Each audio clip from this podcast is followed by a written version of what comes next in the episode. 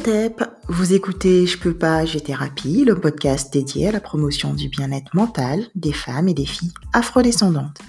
Je suis Jessica Galland, auteure de projets engagés pour une vie plus consciente. Ici, je serai en quelque sorte votre personnelle développeuse. Mon ambition Vous aider à développer tous vos potentiels, même ceux que vous avez enfouis au plus profond de vous. Dans ce podcast, j'explorerai les thèmes de développement personnel qui m'ont enchanté et ont révolutionné ma vie intérieure. J'espère que vous aussi, ces thèmes sauront vous inspirer et enrichir votre vie. Nous partirons à la rencontre de professionnels de la santé mentale qui porteront une voie d'éveil de conscience et qui vous apporteront des outils pour l'esprit. Je peux pas, j'ai thérapie, un podcast pour coacher sa life.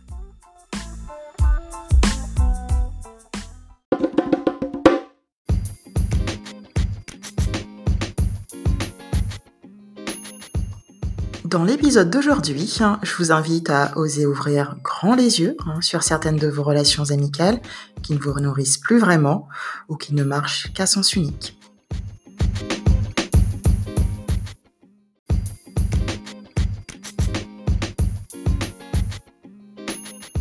Des études psychologiques ont démontré que nous étions particulièrement influencés par certaines personnes de notre entourage. Vous êtes la moyenne des cinq personnes avec lesquelles vous passez le plus de temps.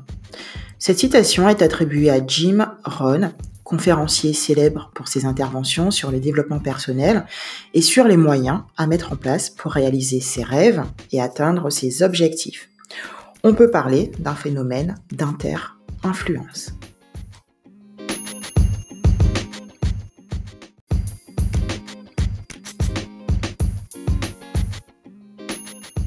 Ça rappelle cette expérience euh, psychologique hein, de 2012 menée par Facebook. Euh, cette expérience a été un sujet à controverse, non pas concernant le résultat, mais le sens éthique. Parce que sans le savoir, près de 700 000 utilisateurs anglophones de Facebook ont été manipulés. Facebook euh, s'est associé à des scientifiques pour voir si les émotions exprimées par les contacts de ces utilisateurs influençaient leur humeur. Le résultat est édifiant et montre que l'influence est réelle et immédiate. En consultant du contenu positif, encourageant, plein de bonnes intentions, les personnes publiaient à leur tour des messages sur le même ton, montrant que leur mental s'était mis en adéquation avec celui qu'elles supposaient de leur entourage. Et pour les autres, hein, ce fut un flot de noirceur, de défaitisme, de protestation qui fut posté sur leur mur. Cela dit une chose. Cela dit que les états émotionnels sont communicatifs et peuvent se transmettre par un phénomène de contagion, conduisant les autres personnes à ressentir les mêmes émotions sans en être conscientes.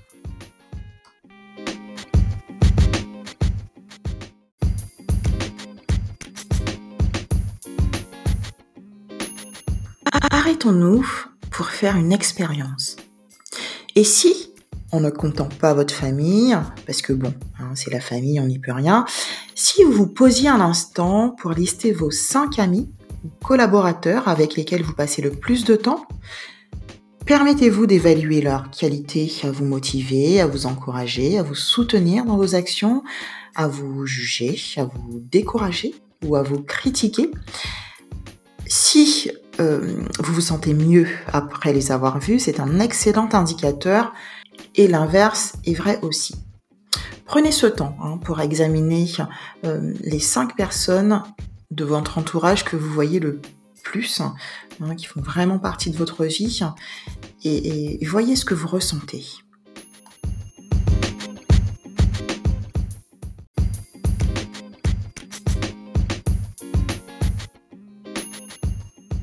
On a tous vécu, je pense, des relations hein, qui nourrissent notre frustration, des relations qui nous amènent à dire euh, des choses du type euh, j'étais très présente pour elle au moment du décès de son père, hein, et là, elle n'est pas là pour moi alors que je suis en train de me séparer. Ou bien euh, je me suis tapé tous ces déménagements et c'est comme ça qu'elle me remercie. Ou encore, c'est toujours moi qui appelle. Ici, je n'initie pas la relation. Hein. On ne se verrait plus depuis belle lurette. Et eh oui, tout ça, hein, tous ces sentiments, hein, euh, toute cette impression euh, d'une relation à sens unique hein, qui génère souvent l'envie de prendre ses distances.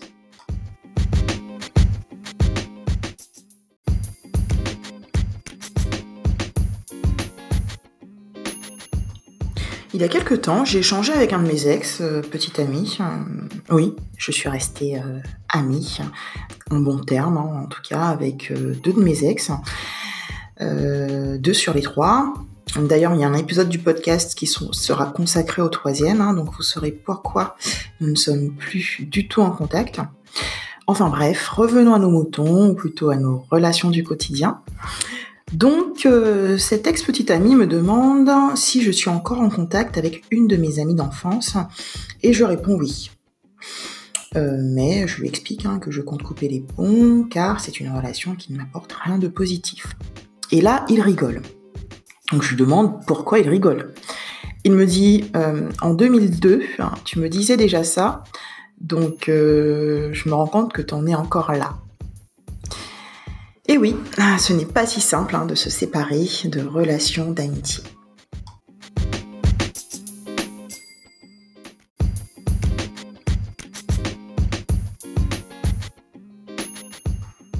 Comment on fait pour faire le tri dans nos relations? eh ben, c'est difficile, hein, parce qu'en apparence, il n'y a pas de date de péremption hein, sur un lien d'amitié, ni d'assurance longévité. On connaît tous des amis d'enfance avec lesquels on n'a plus rien en commun, hein, si ce n'est l'enfance justement, mais que l'on continue à voir par loyauté, par fidélité. Et dans loyauté ou fidélité, cherchez bien, oui, il n'y a ni envie ni désir. Il est exactement là mon problème. Je conserve cette relation hein, qui ne me nourrit plus vraiment et qui marche à sens unique. Il s'agit de quelqu'un qui se plaint en permanence, se réjouit faussement de mes succès et est tout le temps en concurrence avec moi. Le genre de personne hein, qui vous tient des heures au téléphone hein, pour ne parler que d'elle, qui vous vide de votre énergie. Euh, le genre d'ami qui rêve de vous voir échouer, euh, qui quand elle vous demande si ça va espère une réponse négative et, euh, là vous écoutera Hein, pour euh, raconter vos peines, pour s'en délecter.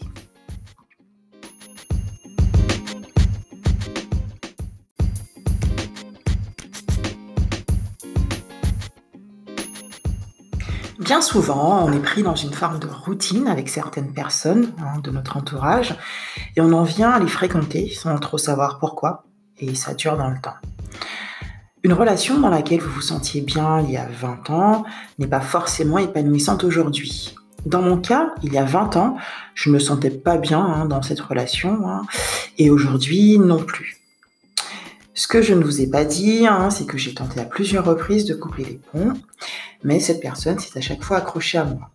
J'ai toujours eu envie malgré moi de l'aider à chaque étape de sa vie. Clairement, je suis responsable de ma situation. J'ai sciemment décidé de rester en contact avec quelqu'un euh, qui me faisait pas du bien. Donc c'est ma responsabilité, pas de la sienne. Donc j'ai décidé il y a peu de prendre durablement mes distances. Voilà, fait. On évolue euh, dans la vie, on change et par conséquent, les gens qu'on fréquente évoluent aussi et n'empruntent pas forcément hein, le même chemin que nous. Il est nécessaire de remettre régulièrement à jour le plaisir et l'épanouissement que nous porte une relation. Si vous ne faites pas cet effort, vous pouvez rester des années durant dans une relation qui ne vous convient pas, euh, comme moi je l'ai fait.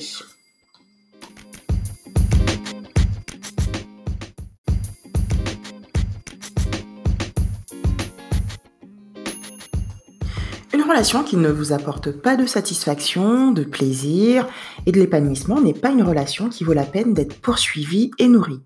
Vous devez mettre votre énergie au bon endroit sans vous disperser. Les relations malsaines ont souvent les mêmes conséquences, hein. perte d'autonomie, de vitalité, de confiance en soi. Une relation saine provoque chez nous une sensation de liberté, de joie, de sécurité et de légèreté. La relation malsaine, quant à elle, génère de l'inconfort et du stress, et cela peut se ressentir sur notre corps. On peut avoir euh, une tension musculaire, mal au dos, des insomnies, une perte d'appétit, etc. Après avoir passé du temps avec quelqu'un qui vous fait du bien, vous vous sentez léger, apaisé, revigoré et joyeux. Si au contraire vous vous sentez épuisé, déprimé, triste ou stressé, vous devriez vous interroger sur les bienfaits de la relation.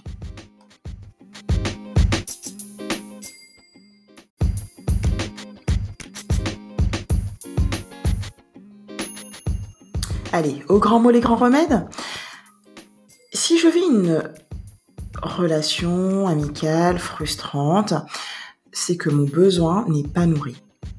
Et la première étape hein, pour faire le tri, justement, c'est d'identifier mes besoins pour savoir ce qui est important pour moi, ce qui contribue à mon équilibre. Et comme on est tous uniques, on a chacun besoin de relations différentes. On peut se poser euh, certaines questions, notamment, est-ce que j'ai besoin d'attention? Et donc d'amis qui régulièrement prennent de mes nouvelles. Est-ce que j'ai besoin de reconnaissance? Auquel cas, je recherche des relations amicales dans lesquelles je vais sentir que je compte pour l'autre. Est-ce que j'ai besoin de rire et que cet espace amical soit le lieu de fou rire et de légèreté ou plutôt de protection? Est-ce que j'ai besoin d'appartenir à un groupe ou est-ce que j'ai plutôt soif d'autonomie et donc d'amis qui ne m'imposent rien hein, et qui respectent mon envie de liberté, d'être là ou non?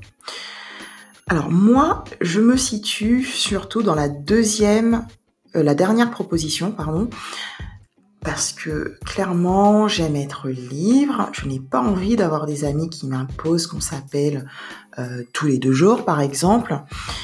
Et c'est vrai que euh, je pense que c'est important d'identifier euh, ses besoins, car c'est un temps précieux de gagner. Si je connais mes besoins, hein, je vais pouvoir me tourner vers des relations qui me conviennent. Et je ne parle pas d'utiliser justement mes amis, mais bien d'augmenter ma sensation de bien-être.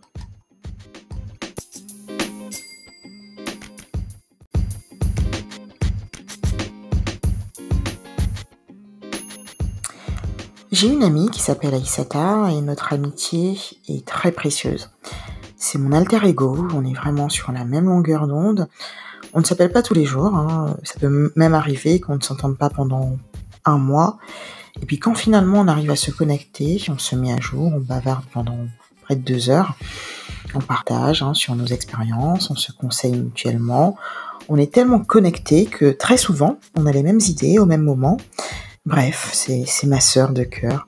Quand je raccroche, eh bien, je me sens nourrie, j'ai de l'énergie à revendre, et c'est réciproque, elle ressent la même chose.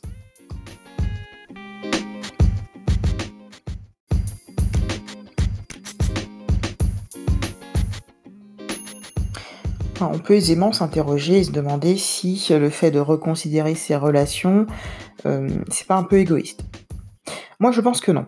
Justement, parce que si j'arrête hein, de me laisser polluer par cette frustration que je vais ressentir dans ces relations qui ne nourrissent pas mes besoins, si j'arrête de donner du temps et de l'énergie à des personnes qui vont se montrer ingrates, en me rappelant par exemple ce truc que je n'ai pas fait pour eux, euh, ce service que je n'aurais pas rendu, et en oubliant à contrario tous les moments que je leur ai consacrés, euh, en acceptant de regarder en face la vérité et en arrêtant de gâcher mon temps précieux euh, avec les mauvaises personnes, euh, alors je vais me sentir plus épanouie.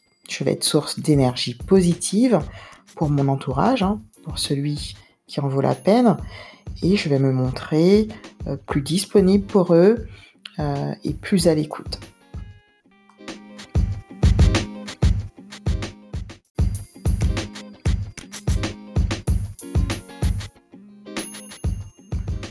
Après ce tri, il s'agit de construire des relations épanouissantes avec de nouvelles personnes. Vous avez sans doute compris l'impact que peut avoir votre entourage sur votre santé, votre bien-être et votre état émotionnel. Faire le tri dans ces relations ne signifie pas seulement s'éloigner des personnes qui ont un impact négatif sur votre vie. Il s'agit également de s'entourer de personnes épanouissantes, bienveillantes et positives. Avant d'aller vers qui que ce soit, afin de nouer une relation, vous devez vous interroger sur qui vous êtes et ce, que vous avez envie de faire, de partager avec quelqu'un d'autre. Si vous n'avez pas identifié clairement vos besoins, ce que vous voulez, vous aurez de fortes chances de tomber sur quelque chose, sur quelqu'un qui ne vous convient pas. Une fois votre relation nouée, vous devez rester vigilant sur ce que vous ressentez au contact de l'autre. Une relation épanouissante doit vous tirer vers le haut, vous faire du bien et vous valoriser.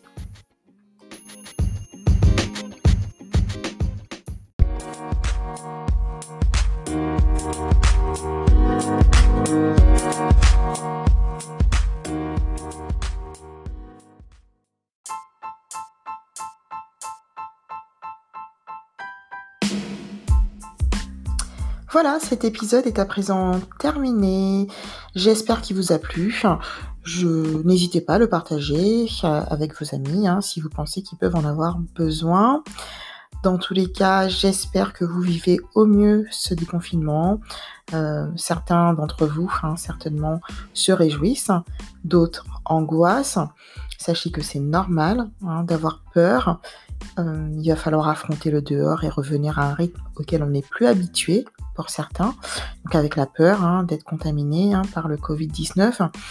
Donc il faut vous dire euh, qu'on ne va pas retrouver notre vie d'avant, pas encore, euh, pas exactement, mais que si on ne peut pas tout contrôler, on peut s'équiper et on peut limiter au maximum les risques de contamination. En attendant, prenez soin de vous, prenez soin de vos proches, faites attention à vous. Je vous embrasse bien fort.